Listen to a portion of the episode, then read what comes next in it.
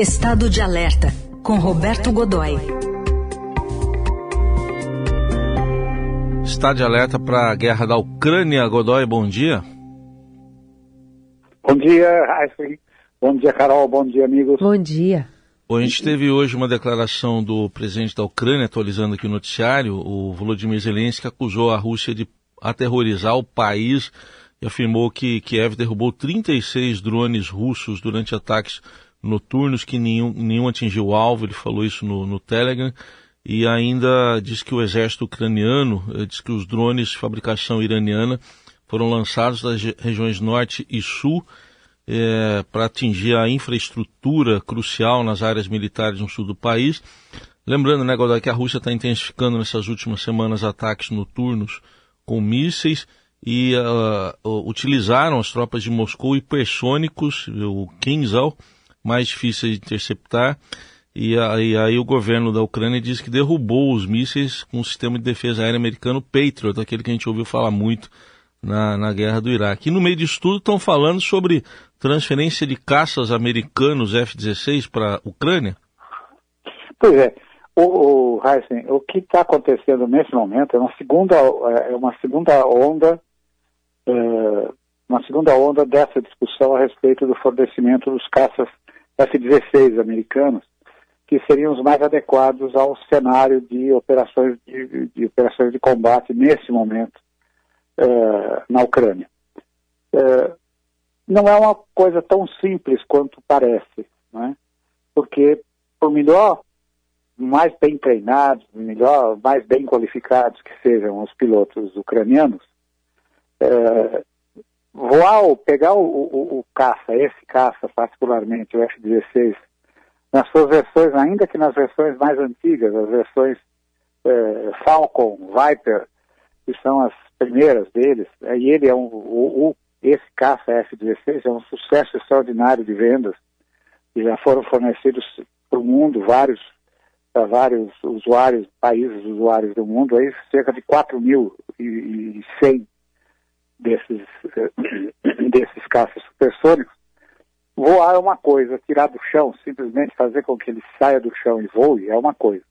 Transformar esse avião numa máquina de guerra, combater com ele, é completamente diferente.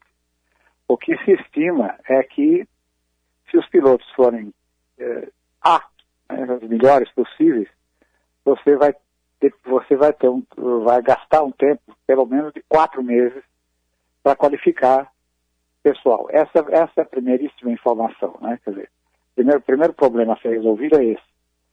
É, outra coisa, quantos pilotos a Ucrânia ainda tem? Né? Quer dizer, é, quando a guerra começou, lá em fevereiro do ano passado, a estimativa era de que é, a Força Aérea Ucraniana teria para mobilizar muito rapidamente cerca de 550 pilotos uh, adequados ao voo com velhos aviões supersônicos, sim, ucranianos, uh, de bandeira ucraniana, porém fornecidos ainda na época da União Soviética. Né?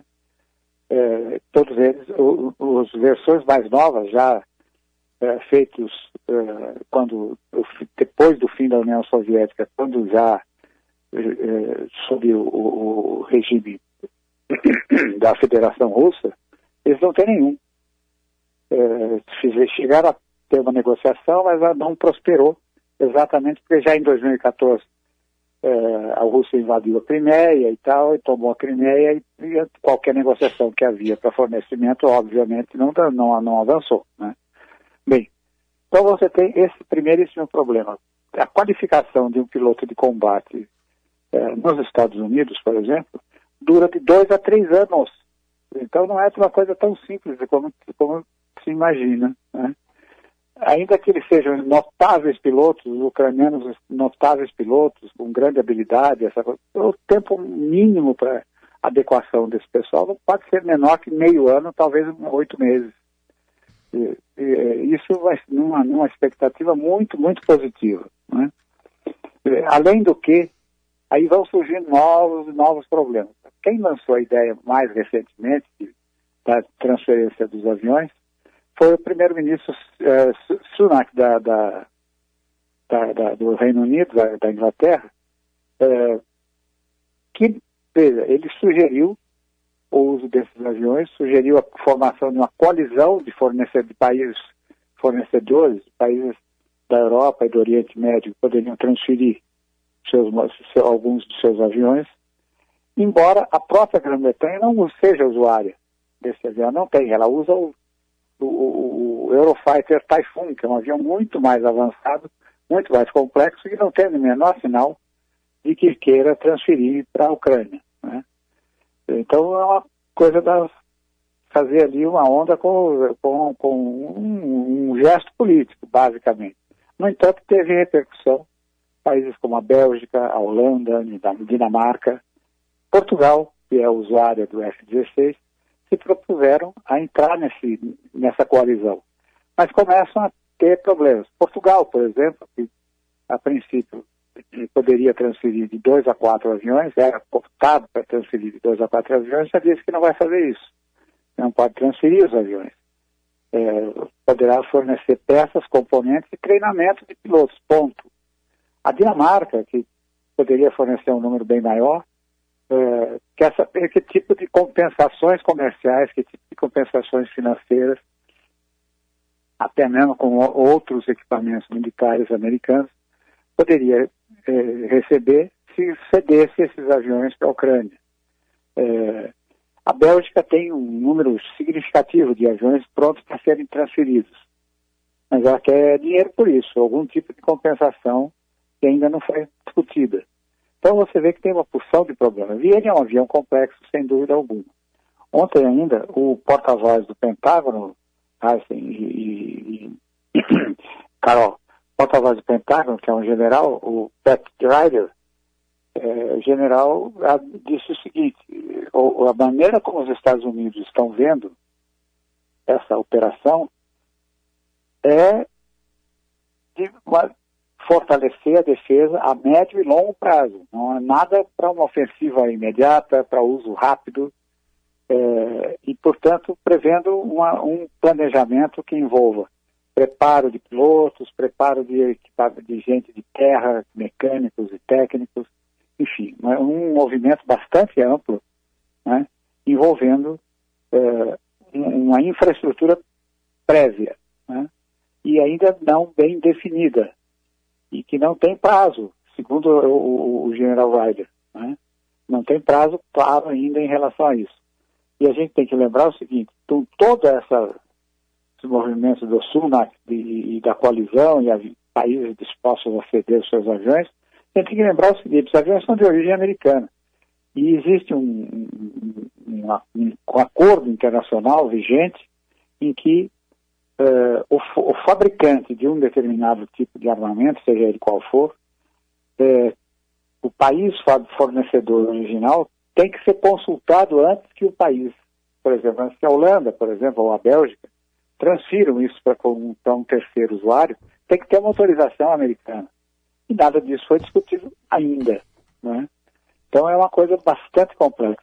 Mais ainda, ele, é, embora seja um avião notável, extraordinário mesmo, é, com capacidades extraordinárias, é, cada vez que ele faz uma, uma, cumpre uma missão, e demora muito tempo em terra depois da volta, para ser é, reconfigurado, re, repreparado, digamos assim, passar para um novo uhum. preparo, para uma nova missão. Isso tem que ser feito por técnicos altamente especializados, inclusive prevendo a participação de engenheiros aeronáuticos nesse procedimento. Dizer, gente muito familiarizada com o equipamento. Da onde é que esse pessoal vai sair? Como é que poderão, uhum. eventualmente, ser treinados técnicos e engenheiros ucranianos? Então, surgem muitas questões Sim. que ainda têm que ser respondidas antes que a Força Aérea ucraniana possa contar efetivamente com, hum. uh, com os, os, os F-16.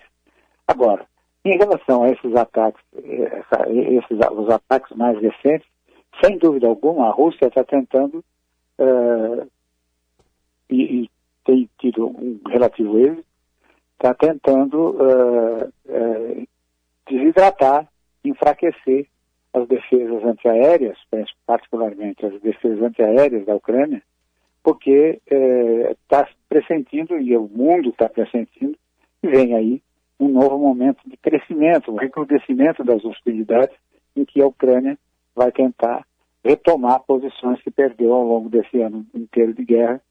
E é, agora, eu pessoalmente duvido que o Patriot tenha, que o, o, o sistema antimísseis Patriot tenha sido responsável pela interdição, pelo bloqueio de tantos uh, drones, embora sejam os, os, drones atingidos até agora tenham sido os, drones leves, drones uh, de baixo desempenho, né? Mas, por exemplo, o, míssil, o míssil hipersônico Kinzhal, uh, com certeza não foi interceptado por um Patriot, uhum. porque, entre outras coisas, a própria, o próprio Pentágono, o próprio Departamento de Defesa americano, revelou em mensagem ao Congresso uh, a dificuldade que o Patriot terá em relação às novas armas hipersônicas, entre as quais, sem dúvida alguma, a gente pode incluir o Kinzhal, né? Sim. Ou seja, a guerra está ficando cada vez mais, é, está tendo consequências cada vez piores, né? A destruição agora chega à infraestrutura do país, como nunca anteriormente, né? E você tem aquela paisagem terrível, por exemplo, de cidades absolutamente arrasadas como nunca anteriormente. Uhum. Aí está a análise do Roberto Godoy sobre esse atual estágio da guerra da Ucrânia quinta-feira que vem de volta aqui. Obrigado, Godoy. Até quinta. Grande abraço, bom fim de semana. Valeu.